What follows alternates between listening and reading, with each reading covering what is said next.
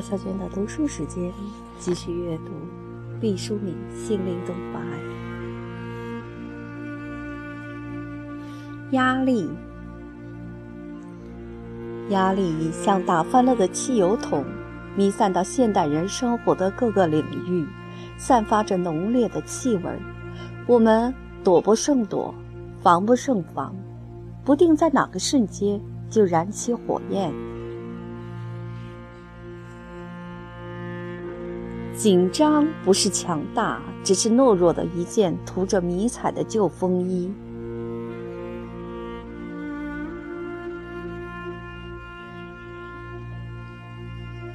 紧张的人很难和别人和睦相处，紧张的人通常落落寡合、慎言忧郁。紧张的人孤独寂寞，他们可以置身于灯红酒绿、车水马龙当中。好似用者云集，但他们的心多疑多虑，缩成一块石头。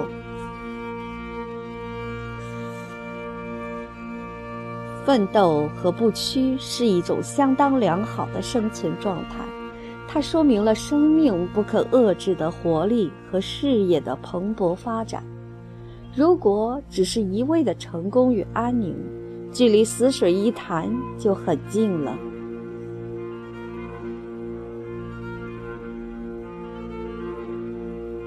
传统的教育教导我们要忍让、要宽容、要忘却。然而，长久的压抑会带来更大的反弹，积攒的痛苦如暴风骤雨袭来，霹雳能将我们击为灰烬。人生中最重要的变化，一定伴随着大的焦灼和忧虑，甚至可以说，如果没有蚀骨销魂的痛。变化就不够清醒和完整。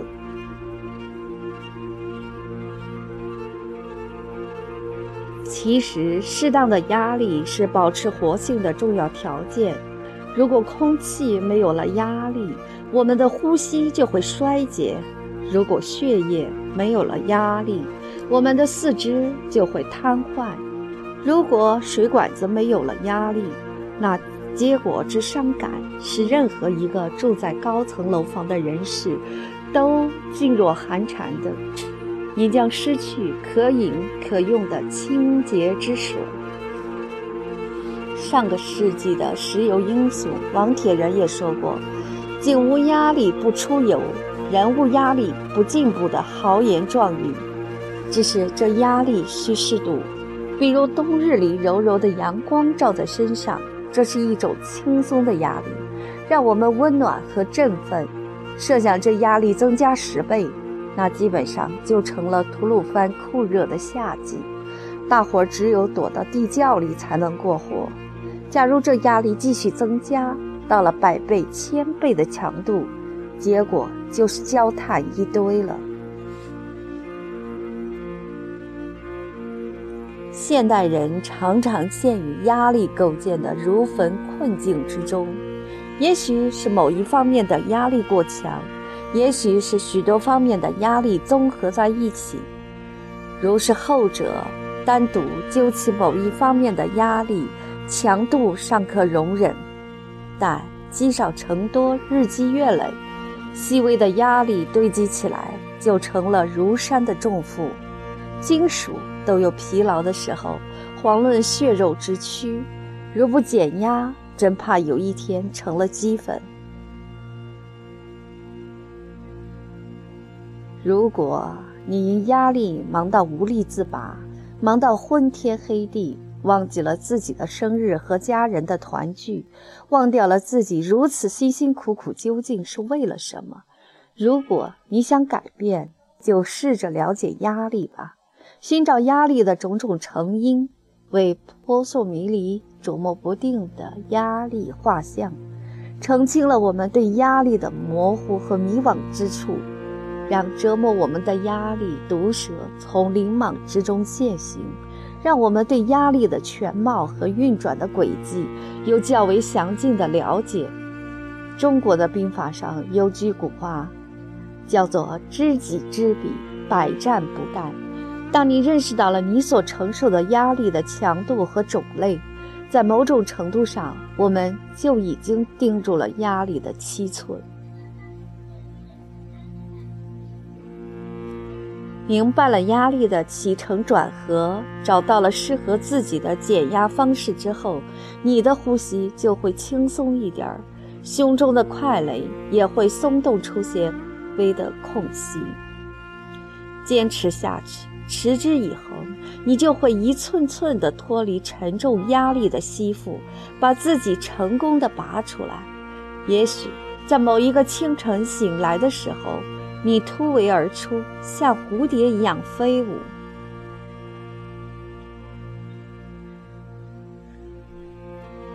紧张是一百米短跑，成长则是马拉松比赛。长久的紧张，如同长久的鞭策一样，是不能持久的，它会导致反应的迟钝。紧张可以应对一时，紧张却无法达到永恒。紧张是一种无休止的激动，是一种没有间歇的高亢，是一种针插不进、水泼不进的致密，是一种应急和应激的全力以赴。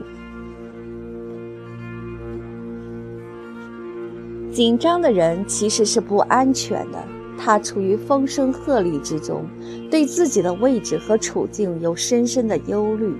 他大张着自己所有的感官，眼睛瞪着，耳朵张着，手脚紧绷，呼吸也是浅而快的。他的全身就像一架打开的雷达，侦察着周围的异草一木。什么动物最易于紧张呢？通常一下子就会想起老鼠、兔子、麻雀之类的。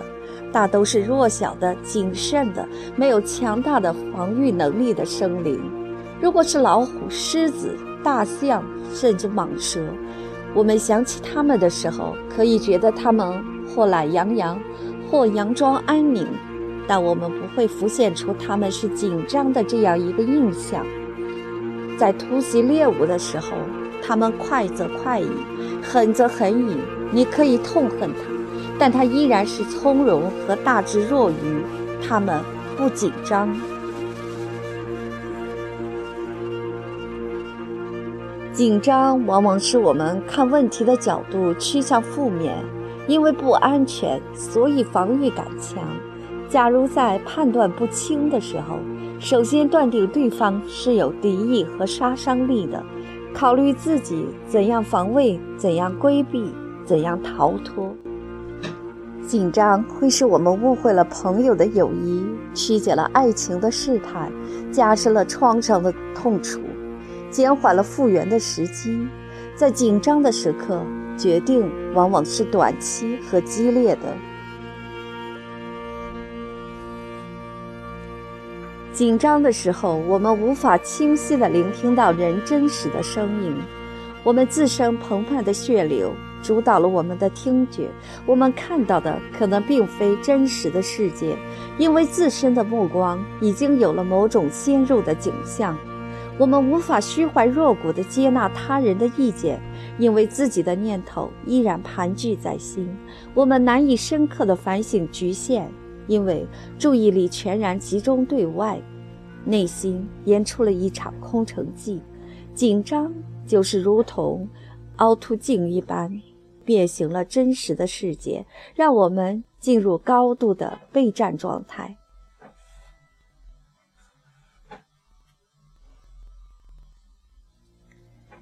人们很推崇的一个词儿“大将风度”，我以为其中极重要的组成部分就是不紧张。每一行真正的高手，几乎都是举重若轻、温柔淡定的。草船借箭，诸葛空城。功夫在诗外，无论形势多么危急，他们成竹在胸；无论己方多么孤立，他们胜券在握。哪怕局面箭不容发，他们眼观六路，耳听八方。大将不紧张。尊重你的情感，并不是要情感直接做出决定，而是尊重情感的波涛起伏；不是压抑情感，而是疏通情感。中医说，不通则痛，通则不痛。先要将痛苦疏解开来，拧成一团乱麻般的情绪症结，简直就是毒药。用不着外界的纷扰，但是内心的混乱，就完全能导致崩溃了。该恨谁，就在心中将他诅咒千遍，可以用最恶毒的字眼，只是不要让别人听到。你救赎的是自己的灵魂，和他人无关。如果还不解气，就把一个抱枕、靠垫或荞麦皮枕头当做替罪羔羊，扔到地上，拳打脚踢，直到羽绒飞扬，遍地鹅毛也在所不惜。荞麦皮漏洒一地。就慢慢扫起。假如怒火还未消，就在纸上写上仇者的姓名，然后明明白白地写出“我恨你，恨你”。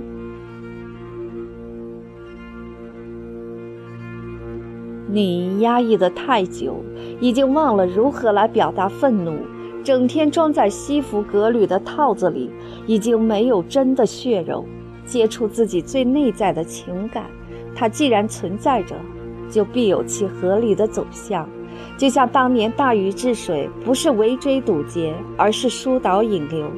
现在你的情绪像堵车一样塞在一起，神经通路已完全不畅通，哪能做出英明决定？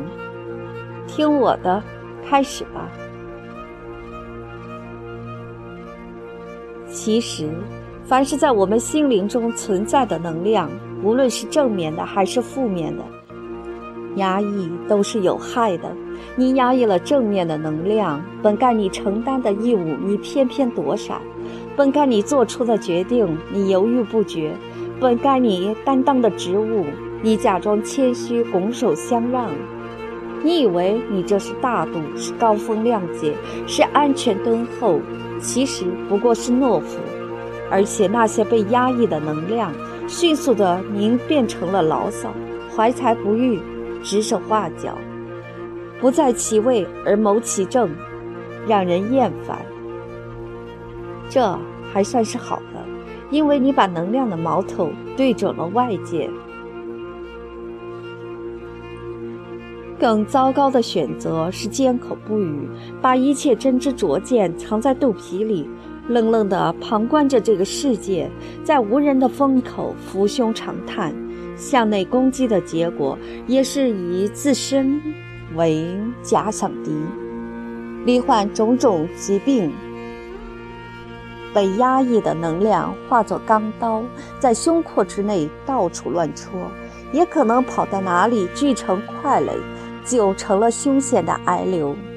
至于那些原本就是负面的能量，得不到宣泄，会更为虎作伥，肆无忌惮地向外攻击，最极端的变成了杀人的冲动也说不定。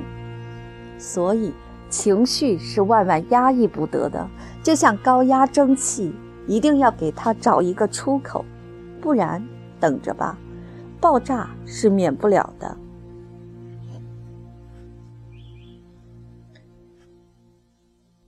没有哪一样事物通过压抑可以自然而然地消失。地球内部的压力会通过火山爆发来释放，水库的压力会通过堤岸崩塌、洪水溃泻而释放，身体的不适会演变成疾病，让你不得不全神贯注地解决。金钱的压力会恶化成破产，感情的压力会走向分道扬镳。所以要学会循序渐进地释放压力，千万不要忽略了小的不安，它们落起来会把精神拧弯。发自内心的愤怒，在未被释放的情况下，是不会像露水一样无声无息地渗透到地下销声匿迹的，它们潜伏在我们心灵的一角。悄悄地发酵，膨胀着自己的体积，积攒着自己的压力，在某一个瞬间就毫不留情地爆发出来。